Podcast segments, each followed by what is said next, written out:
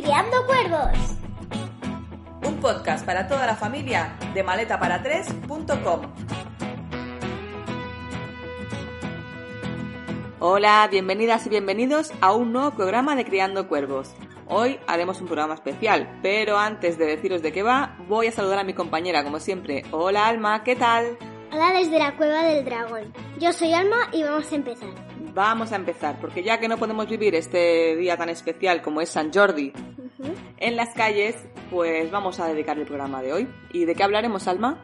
Pues hablaremos un poco de dónde se celebra, dónde más se celebra, cómo se celebra aquí, em, todo lo típico, vamos.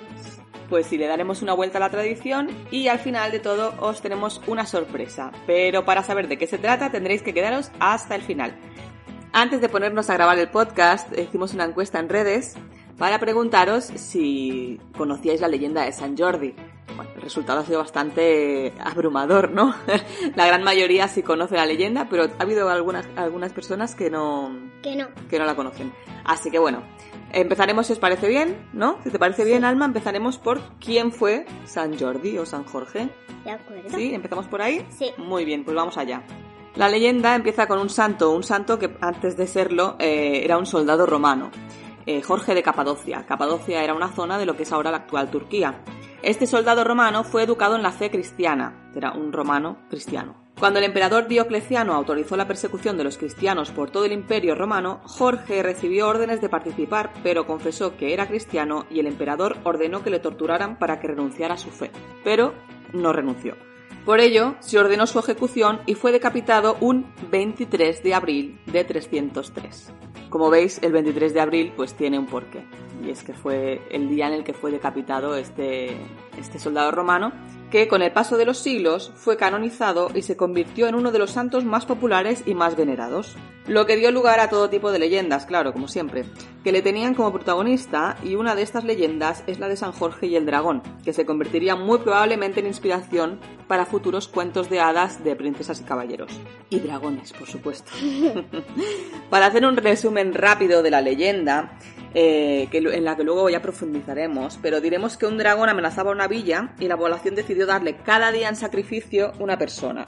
Un día el sorteo le tocó a la hija del rey y cuando la princesa se dirigía a la muerte apareció San Jorge en su caballo blanco y venció al dragón. Bueno, este es un poco el, re- el resumen de la leyenda. Sí. La leyenda medieval concluye diciendo que los ciudadanos de la villa, en agradecimiento, abandonaron el paganismo y abrazaron la fe cristiana. Mm, Cada uno barre para su casa, ¿no? La leyenda de San Jorge y el dragón tiene grandes paralelismos con el mito griego de Perseo, Andrómeda y la Medusa, pero eso, si queréis, lo podemos contar en otro podcast, si os apetece, que por aquí nos gusta mucho la mitología griega. A finales de la Edad Media, en que la leyenda y el culto a San Jorge ya se habían extendido por todo Occidente, se convirtió en patrón de casas nobles, ciudades y países. Bueno, mm, son muchísimas las ciudades. Yo aquí voy a soltar algunas solo. Por ejemplo, es patrón de Georgia, es, patrón de la Corona de Aragón, de Portugal. De hecho, en Aragón el 23 de abril es festivo, cosa que aquí en Cataluña el 23 de abril, de hecho San Jorge es el patrón de Cataluña el 23 de abril no es festivo. Es, es una, y es una reivindicación que desde aquí hace años que se, que se mueve un poco, ¿no? O sea, no, es incomprensible que un día así no sea festivo, pero no lo es, ¿vale? Entonces, ¿qué más? En Valencia tienen lugar las, las famosas fiestas patronales de Alcoy y de Bañeres, con sus famosos moros y cristianos. Eh, el patrón de la ciudad de Cáceres también es San Jordi. Es patrón de Inglaterra, de Portugal, de Bulgaria, de Ucrania, Etiopía, Georgia, Grecia. Bueno, es, patrón de, de- de muchísimos lugares, ¿no? Pero vamos a lo que nos ocupa. Y lo que nos ocupa es que nosotros vivimos en Cataluña, por tanto es, para mi forma de ver, es el día grande de la comunidad. Y uno de los días más bonitos del año, sin duda. ¿Cómo lo vivimos aquí? Aquí la leyenda se cuenta que tuvo lugar en la villa de Montblanc, pero ya os lo explicaremos un poquito más detallado. Bueno, Alma, ¿y qué se celebra el día de San Jordi? ¿Qué, qué pasa el día de San Jordi? ¿Qué hacemos aquí en día de San Jordi? Pues salimos a la calle y entonces lo que hacemos es, hay como unas tienditas y entonces mm, pues en una te puedes pintar la cara, en otra puedes comprar rosas, pero donde más hay de cosas es de libros. Sí, el día de San Jordi se llenan las calles de libros y rosas. Sí. Eh, son mercadito, mercadillos enormes de puestos de libros Sí. y bueno, y tenderetes de rosas. Es- eso es lo que hacemos en San Jordi. ¿Por qué? ¿Cuál es la tradición? ¿Para qué son las rosas? Porque los hombres regalan rosas a las mujeres. ¿Y los libros? Y los libros, las mujeres les regalan libros a los hombres. Bueno, pero como a nosotros nos parece de lo más injusto, porque a mí que me toque una rosa, pues mira, pues muy bien. Pero yo quiero libro. Entonces, ¿qué es lo que hacemos nosotros, por, por lo menos? Tomás nos, nos sigue regalando una rosa Sí. a cada una, pero yo compro libros para todo el mundo. Eh, libros para Alma, libros para mí, libros para Tomás y, y muy a menudo pues libros también pues para mis sobrinos. Eh, este año no va a poder ser, por razones que son obvias. La única que va a pillar libros este año es Alma y como algo excepcional no, no he comprado nada más. Y bueno, es que digo que yo, mm, libros para mí, libros, libros, libros, es- hablo en plural porque yo es el día que me vuelvo loca, me, me lío la manta a la cabeza y compro muchos libros. Eh, es mi día de excusa de gastar en libros. Bueno, más de lo que ya suelo gastar durante el año. Entonces, bueno, la vida de San Jordi pues consiste en eso. Las calles se llenan de cultura y la verdad que es un día muy bonito porque además suele acompañar el tiempo. Creo que el año pasado se nubló un poco, cayeron cuatro gotas, pero la verdad que casi siempre acompaña el tiempo, suele brillar el sol y es estupendo. Si tenéis la oportunidad de venir a Cataluña el 23 de abril, pues no lo dudéis. Nosotros tenemos pendiente ir a Barcelona un 23 de abril. La verdad es que nos encantaría, pero la realidad es que no es festivo, entonces tendríamos que pedir fiesta para ese día y bueno, pues no sé si me termina de convencer pedir fiesta para ir a un lugar totalmente masificado. Pero bueno, que si tenéis la oportunidad de estar en Barcelona el 23 de abril, que la aprovechéis. y si no, pues en cualquier otra ciudad de la zona eh, vais a pasar un día maravilloso. Bueno, mención especial a Montblanc, ¿no? Como hemos dicho antes, la leyenda aquí en Cataluña dice que toda la leyenda de San Jordi ocurrió en la villa de Montblanc. Entonces, eh, cada 23 de abril se representa la leyenda en esta localidad y en muchas ocasiones mm, ha dado así el pistoletazo de salida a la semana medieval de la, de la villa, que es una de las más famosas, longevas e importantes de la zona. Y si no, bueno, pues con que vayáis el 23 de abril, pues ya veréis que vale la pena visitar la ciudad. Es otra cosa que tenemos pendiente nosotros, de ir a Montblanc un 23 de abril, pero bueno, lo mismo que os he dicho con Barcelona, tendríamos que pedir un día de, vacaciones y, bueno, no siempre se puede. O no siempre nos, nos termina por merecer la pena. Bueno, pues eso es lo que hacemos aquí en Cataluña, ¿no? Nos regalamos rosas, libros. Ah, al menos aquí en nuestro pueblo, eh, no sé si lo hacen en todas partes, supongo que sí. Pues además de los puestos de libros y de rosas, pues muchas veces hay puestos de la ludoteca o de la biblioteca donde se pueden hacer mm, manualidades o pintacaras, ¿no? ¿Qué manualidades has hecho tú en, la, en el San Jordi? Hice una rosa que la tenemos por aquí todavía desde que yo tenía, creo que fue el año pasado. No lo sé si es del año pasado o del anterior, pero sí, de papel pinocho y Sí. sí, muy chula. Y mm, también pues me pinté la cara. También hay puestos donde hay rosas de chuches. Ah, También, claro. bueno, a mí hay una cosa que no me gusta que se ha puesto de moda los últimos años y lo, lo- lo digo así de claro, no me gusta, me parece que sobra, que no que están fuera de lugar, que hay aprovechan los puestos para poner también eh, propaganda política. Hay muchos partidos que ponen su caseta y me parece que está totalmente fuera de lugar. Se politiza una fiesta cultural que no me parece el día para para, para meterse ahí en el medio. Es que me, me molesta la vista, no me, no me gusta. Pero bueno, eso es algo muy personal mío, supongo.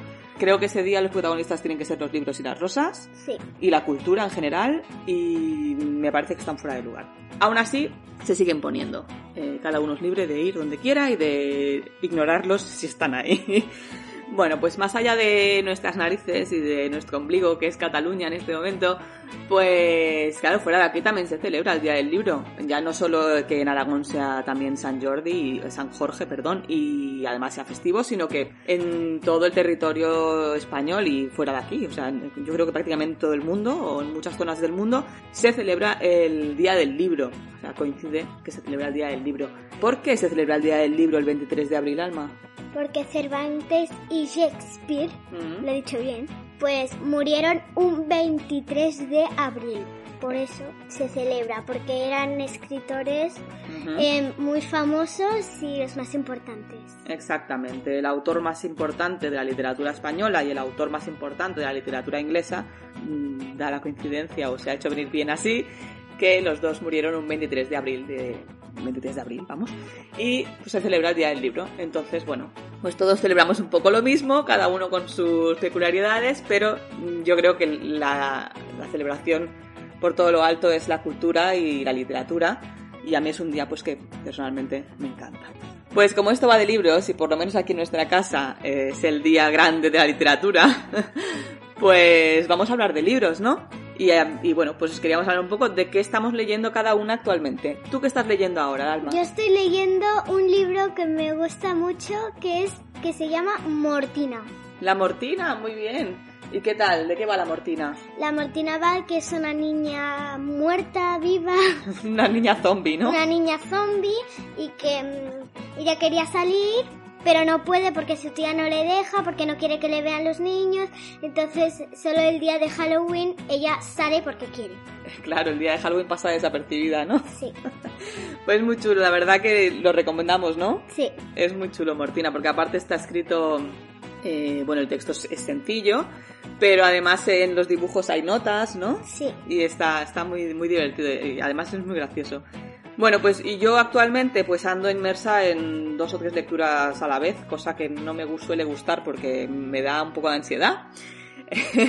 porque soy una psicópata de esas de que no puede dejar un libro sin terminar, aunque sea un peñazo infumable, lo tengo que terminar, soy así de masoquista. Pero no, actualmente estoy con dos lecturas pues que, me gustan. Eh, estoy inmersa en la saga de Gerald de Rivia, del brujo, voy ya por el cuarto libro, por La Torre de la Golondrina, y aunque tengo que decir que la verdad la, lectura resulta un poco pesada, al menos para mí, no difícil, pero sí es, es correosa, Em, pues me gusta, la verdad, porque bueno, es un mundo fantástico y me gusta. Y después pues ando, bueno, pues los que me conocéis pues sabéis que soy no sé si fan, pero sí devota de George R.R. R. Martin, entonces estoy ahora con Fuego y Sangre, eh, voy por la mitad. Es un libro de historia, entonces claro, pues bueno, es un libro para ir tomando a sorbos. Así que, bueno, voy por la mitad y, lo voy leyendo siempre que puedo. Y eso es lo que estoy leyendo ahora mismo, aparte de todo lo que nos cae por las manos, ¿no? Tú también has terminado ahora hace poco... Un libro que me encanta, eh, tengo dos y voy a tener tres porque mi madre me pidió uno. Bueno, buenas tardes. Pues sí, bueno, pues nada. Pues sigue, sigue, sí. ¿Un libro de qué estás leyendo? ¿O te has leído? ¿Te lo terminaste hace poco? me he leído el libro de Isadora Moon va a la escuela. O sea, Isadora Moon se va a la escuela. Isadora Moon, que es un fenómeno social, eh, tiene muchísimo éxito y la verdad es que no me extraña porque está, está muy bien construido, es, son historias sencillas pero muy, muy, divertidas y me gusta la estética tan simple que tiene. Así que bueno, a ti te gusta, ¿no? Sí. Es que una, una vampiresa, ¿cómo es? una vampira mm, hada. Claro, una, hada vampira, es, es, que, es, que es, lo más, o sea, lo, tiene todo. y encima vestida de rosa y negro, es como, es el top de... de el top. Bueno, eh, ¿cuál es tu libro favorito? Mi libro favorito, libro favorito, pues, en este momento, Isadora Moon. Isadora Moon ahora mismo, vale. Eh, tengo que decir que durante muchísimo tiempo tu libro así que has tenido entre ceja y ceja ha sido La ovejita que vino a cenar. Sí. ¿No? Sí. es que me lo ha pedido por activa y por pasiva, lo que pasa que, bueno, mm, sí, lo tenemos a mano tanto en la biblioteca como en el cole, ¿no? Muchas veces y lo he ido dejando y, aportando otro tipo de lecturas. Pero sí, sí, es un libro que a ella le, encanta desde siempre. Y bueno, pues, al final caerá, supongo. Tienes la segunda parte, ¿no? Sí, tengo la segunda parte, me falta la primera. ¿Cómo se llama la segunda parte? La segunda parte se llama El Jobs ven a sopa o algo así. Los lobos vienen a cenar, sí, algo así. Mm, muy bien.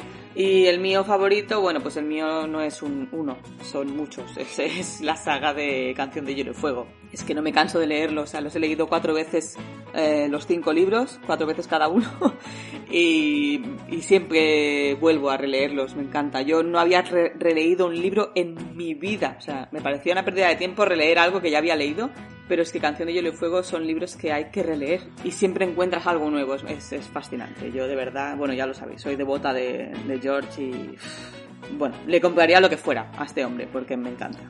Y bueno, pues llegados aquí, ahora viene la sorpresa. ¿Y cuál es esa sorpresa? La leyenda de San Jordi. Pues sí. os voy a leer la leyenda de San Jordi.